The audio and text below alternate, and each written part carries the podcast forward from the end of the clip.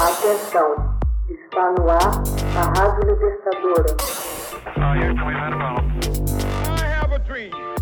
Assim sendo, declaro vaga a presidência da República. Começa agora o Hoje na História de Ópera Mundi.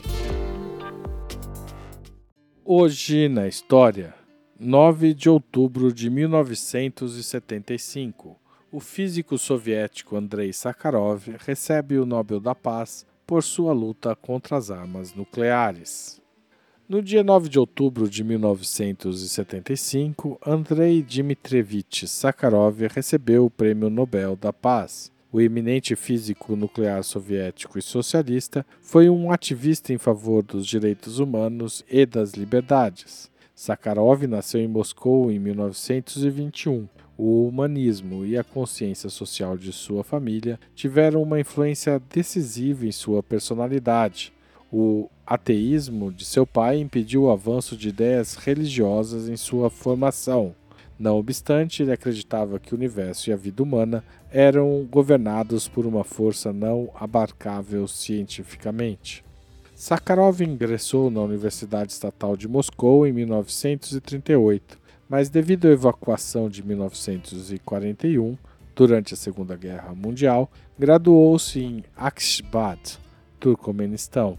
Dedicou-se então a pesquisas no laboratório de Ulyanovsky, regressando a Moscou em 1945 para estudar no Departamento de Física Teórica do Instituto de Física Lebedev. Doutorou-se em 1947. Com o fim da guerra, ele passava a investigar os raios cósmicos. Em meados de 48, ele participou do projeto soviético de construir a bomba atômica sob a direção de Igor Kurchatov. O primeiro dispositivo atômico soviético foi testado em 29 de agosto de 1949. Sakharov teve um papel decisivo no desenvolvimento da primeira bomba de hidrogênio soviética. Esse primeiro dispositivo de fusão nuclear foi testado em 12 de agosto de 1953. Também em 1953, Sakharov foi eleito membro pleno da Academia de Ciências e lhe foi outorgada a primeira de suas medalhas de Herói do Trabalho Socialista. Sua atividade essencial continuou sendo o desenvolvimento da primeira bomba de hidrogênio soviética em escala megaton, empregando um desenho que ficou conhecido como a terceira ideia de Sakharov. Sakharov participou então de diversos projetos de uso da fusão termonuclear para geração de energia e também para fins bélicos. A partir de 1965, voltou à investigação básica, trabalhando nos campos da física de partículas e da cosmologia. Discutiu questões sobre a assimetria do universo e também sobre a existência de dois universos unidos entre si pelo Big Bang. Propôs ainda a ideia da gravidade induzida como uma teoria alternativa à gravidade quântica.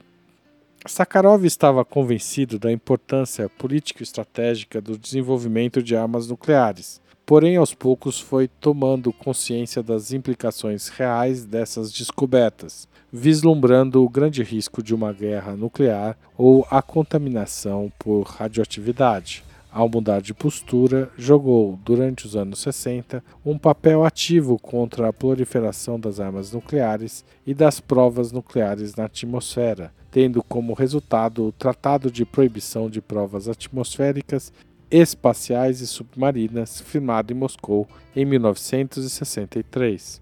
Sua postura contrária à corrida armamentista, baseada em mísseis balísticos, em que competiam no auge da Guerra Fria União Soviética e Estados Unidos, desagradou o governo de Moscou. Em carta secreta, datada de 21 de julho de 67, endereçada ao governo, ele expunha a necessidade de aceitar uma proposta de rechaço bilateral de tais armas, sob pena de corrermos o risco de viver uma guerra nuclear mundial. Ele solicitava a publicação da missiva na imprensa, o que foi recusado pelo governo soviético. Em maio de 68, finalizou um ensaio intitulado Progresso, Coexistência Pacífica e Liberdade Intelectual, em que expôs as suas ideias. Em 1970, colaborou na fundação do Comitê pelos Direitos Humanos de Moscou.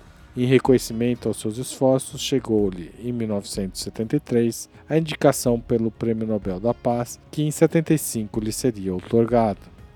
A União Soviética não permitiu que Sakharov deixasse o país para receber o Prêmio Nobel da Paz. Coube a sua mulher, Helena Bonner, ler o texto de aceitação do prêmio. A este documento, Sakharov deu o título de Paz, Progresso e Direitos Humanos considerando estas três metas mutualmente dependentes em sua consecução. O texto não foi uma simples apologia contra as armas nucleares, mas também uma denúncia das causas das grandes ameaças contra a humanidade. Aniquilação nuclear, fome, contaminação, desperdício de recursos vitais, superpopulação, desumanização e uma defesa dos avanços científicos, das liberdades e da dissidência.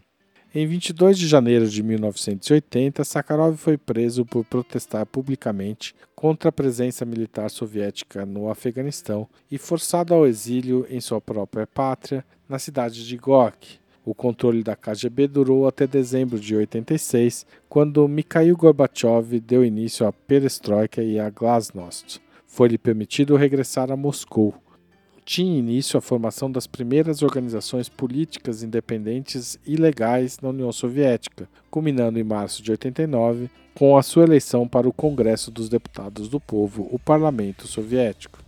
Em 1985 foram criados os prêmios Sakharov, assim designados em sua homenagem, outorgados anualmente pelo Parlamento Europeu a pessoas e organizações dedicadas aos direitos humanos. Em 1989, Sakharov recebeu o Prêmio Humanista Internacional da International Humanist and Ethical Union. Pouco depois, ele faleceu de ataque cardíaco aos 68 anos. Seus restos mortais repousam no cemitério Vostriakovskoye de Moscou. Hoje na história, texto original Max Altman, locução Haroldo Cerávulo, gravação Michele Coelho, edição Laila Manoeli. Você já fez uma assinatura solidária de Opera Mundi? Com 60 centavos por dia, você ajuda a manter a imprensa independente e combativa. Acesse www.operamundi.com.br/apoio.